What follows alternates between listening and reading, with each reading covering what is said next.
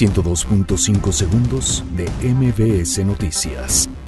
Vinculan venta de gallos blancos a caso Juan Collado. PAN inicia expulsión de siete diputados de Baja California por voto a favor de ampliación en gobernatura de Jaime Bonilla. IMSS rechaza la llegada de 6.000 médicos de Cuba a México. Habitantes de la cuna del Huachicol bloquean autopista Querétaro-Irapuato. Fiscalía General de la República detiene a policía estatal implicado en derribo de helicóptero. Corte ordena aplazar resolución de amparos por estancias infantiles.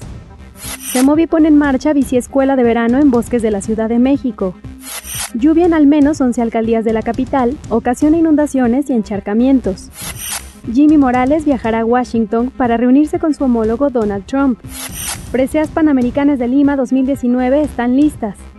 102.5 segundos de MBS Noticias.